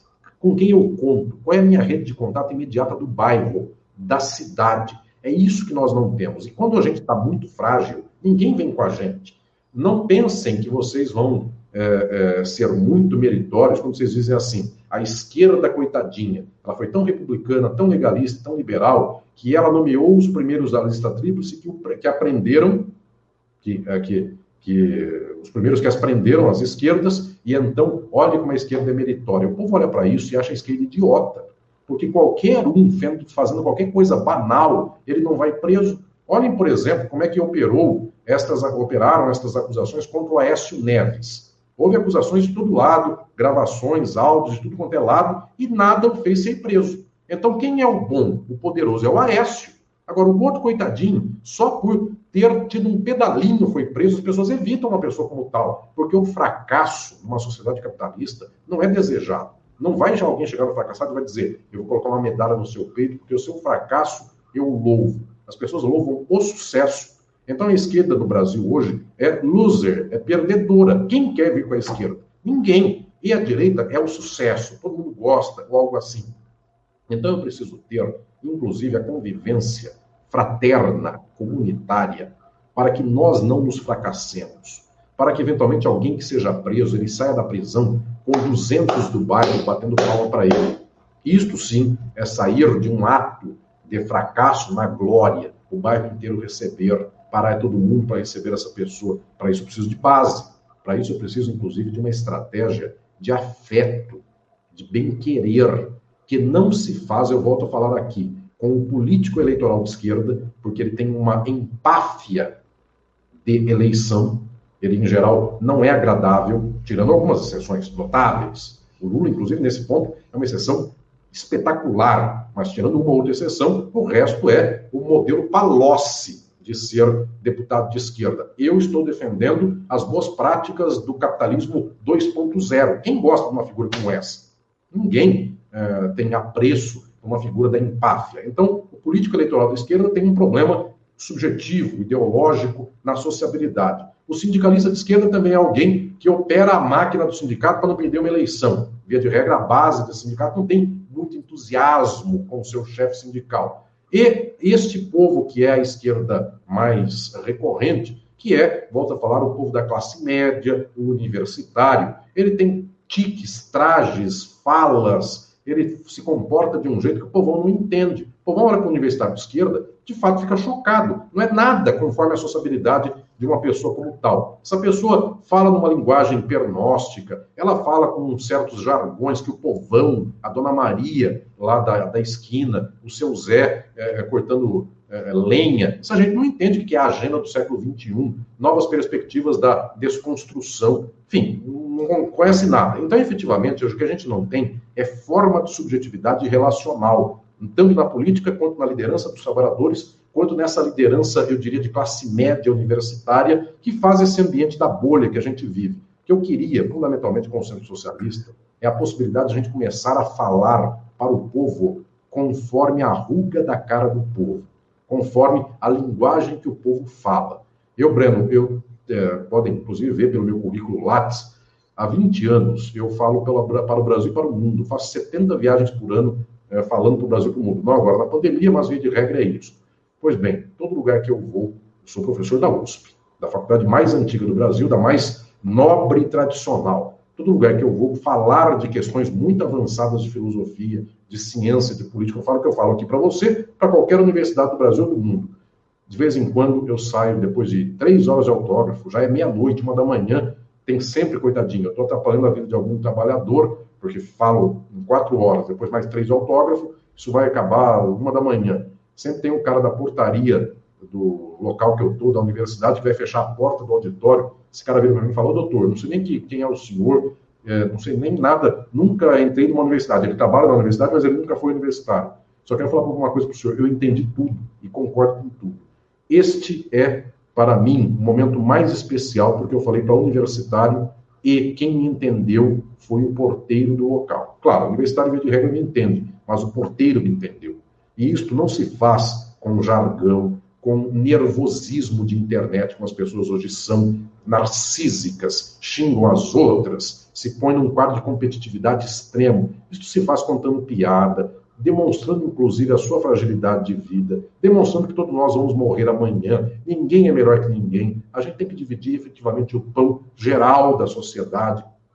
Essas questões básicas forjarão a única possibilidade de concretização de uma manifestação de luta que possa ser perene e possa ser vitoriosa. Então, Breno, esta hipótese de lutarmos para o centro socialista em cada bairro é muito humilde, mas no final das contas é uma humildade maior ainda esta que deve ser o nosso guia de orientação. A gente está com o povo, vivendo as agruras do povo e tendo que eventualmente uh, esclarecer o povo e poder colocar o povo em vanguarda de luta conforme o povo entenda. Não adianta eu chegar para o povo e fazer discurso de universidade hipster, nervoso, dizendo que as pessoas têm que ser outras. Eu preciso começar com o povo como o povo está. Do mesmo modo que eu falo, eu tenho que ganhar o que eu puder, seja uma eleição, seja um bairro, eu também tenho que ganhar o povo como o povo é. Eu não posso esperar que o povo um dia leia é, obras de muita filosofia ou ciência. O povo está na religião, o povo explica o mundo conforme Jesus humilha o Satanás. Então eu sou obrigado a explicar que dividir o pão é do Jesus, Satanás é o capital, ou algo assim. Eu tenho que falar na linguagem que o povo entenda, porque tem que ser este amor pelo povo, amor pela nossa gente, amor pela luta que nos mobilize para que um dia, amando a nossa gente a história, a gente mude a história. Só para ser o servo, só para escrever um livro, ganhar uma medalha do peito e dizer derrotado coerente do ano, isso eu não quereria, nem penso que o povão também queira. É lutar com entusiasmo, fraternidade, amor para a consecução do socialismo. Professor, a gente está encerrando a nossa entrevista. Eu queria fazer uma pergunta que sempre faço meus convidados, que é o que, que o senhor leu ou está lendo durante a pandemia e gostaria de sugerir aos nossos espectadores, e também que filme ou série assistiu ou está assistindo. É, Breno, querido, eu. Tantas coisas que leio, enfim, para escrever coisas e pesquisar, então não vou pensar uma no meio de 10, ou de 100, ou de 200, ou de 500, porque é, seria injusto com os demais livros que eu estou lendo. É, pilha de livros de semana, cada semana é mais ou menos uns 30, 40 por semana. Então é injusto eu pensar um no meio. Mas vou falar de alguns livros é, para os quais eu lidei diretamente com eles e que saíram nos últimos meses. O primeiro deles foi o livro de Pachucanes, Evguiene Pachucanes, Fascismo, que é este livro aí, que saiu pela Boitempo, e este livro eu cuidei dele desde o zero, coletando os textos desse maior jurista da história do marxismo, analisando o fascismo. E Pachucanes foi diretamente nesta análise das gravidades do capital naquele tempo e fez um estudo brilhante. Primeira tradução para o português de fascismo. São os quatro notáveis estudos de Pachucanes sobre fascismo. Acabou de sair e tem um prefácio meu de dezenas de páginas, no prefácio no qual eu explico as posições de Pachucanes. Portanto, a Boitempo fazendo um trabalho muito bonito de produção das obras, é a minha editora, publica Estado e Forma Política e Crise e Golpe, Crise e Pandemia, é o livrinho meu que saiu pouco tempo atrás, por ocasião dos problemas da pandemia, lançou o Fascismo. Eu também quero indicar dois livros que eu cuidei de uma série que está surgindo, da editora Contra Corrente, que são um livro da Thailise Leite, minha orientanda de doutorado, sobre crítica ao feminismo liberal, valor clivagem marxismo feminista, obra central para discutir o feminismo marxista, é a obra mais importante já publicada no Brasil sobre o feminismo e o marxismo, recomendo a leitura a todas e todos, com prefácio meu também, e a obra do Camilo Onoda Caldas, que está saindo esta semana, sobre a teoria da derivação do Estado e do Direito, também da Contracorrente, com prefácio meu. Ambas as obras estão aí inaugurando a coleção Pensamento Jurídico Crítico, é, sob minha coordenação, a contracorrente do nosso querido Rafael Valim, e que tem feito também um trabalho muito bonito em termos de publicação. Então, vai um abraço especial à Ivana Jenkins, querida. Acompanhei a entrevista sua com ela semana passada, entrevista muito especial, e também o Valim. E em termos de outras eh, indicações, eu vou tomar a liberdade, Breno, de indicar nem filme nem série, dado que não sou de séries, não, ve, não as vejo, e de filme também não é minha mais corriqueira eh, arte de interesse. Prefiro literatura, poesia uh, e teatro e uh, ao audiovisual. Mas gosto, obviamente, mas não é minha, uh, da minha mais alta estima. Então, eu quero indicar música. Eu quero poder indicar a talvez a mais importante peça sinfônica feita para o comunismo e para as lutas socialistas, já dado que eu falei de socialismo hoje aqui, que é a de um grande compositor soviético, Aram Khachaturian, da Armênia, Armênia soviética, aí está Khachaturian, que inclusive na década de 50 passou pelo Brasil.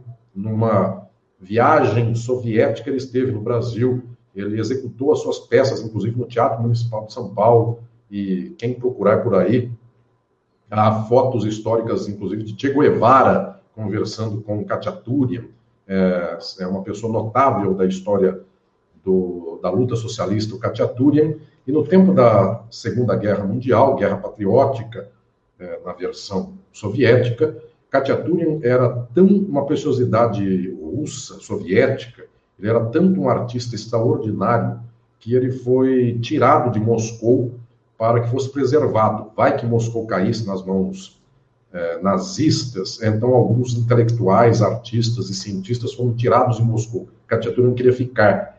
Mas como ele foi compulsoriamente preservado de Moscou, lá onde ele ficou, milhares de quilômetros, centenas ou milhares de quilômetros à distância de Moscou, ele compôs uma sinfonia para que os soldados soviéticos na luta conseguissem se inspirar com ela e matar os nazistas. Esta sinfonia se chama Sinfonia número 3, ou também conhecida por Sinfonia Poema, que não é uma sinfonia melosa, não é burguesa, não é aquela tradição que a música clássica ocidental, via de regra, fez, da música para o usufruto burguês, é uma música de guerra, é uma música de energia. Sinfonia número 3. De tal sorte que podem pegar em qualquer lugar, é, por qualquer meio, esta sinfonia número 3. É uma sinfonia que desperta musicalmente os ânimos da luta. E quem sabe, nesse momento de desesperança e de fraqueza, uma música que começa nos despertando a vontade da transformação, nos possa engajar como fundo musical num processo efetivo de transformação da história. Professor Mascaro, queria agradecer muitíssimo pelo seu tempo, suas ideias e seu conhecimento nessas quase duas horas de conversa. É, obrigadíssimo pela oportunidade que o senhor deu aos nossos espectadores e a mim mesmo. Obrigado, Breno querido. Uma alegria enorme que o Opera Mundi continue nesse processo tão especial de explicar criticamente o mundo ao Brasil de poder um dia levar a nossa reflexão do Brasil para a transformação do mundo. Obrigado. Encerramos assim mais uma edição do programa 20 Minutos. Nosso convidado foi o filósofo, escritor, professor e jurista Alisson Mascaro. Voltaremos a nos ver amanhã, terça-feira, dia 8 de junho, às 11 horas com mais uma edição do programa 20 Minutos História.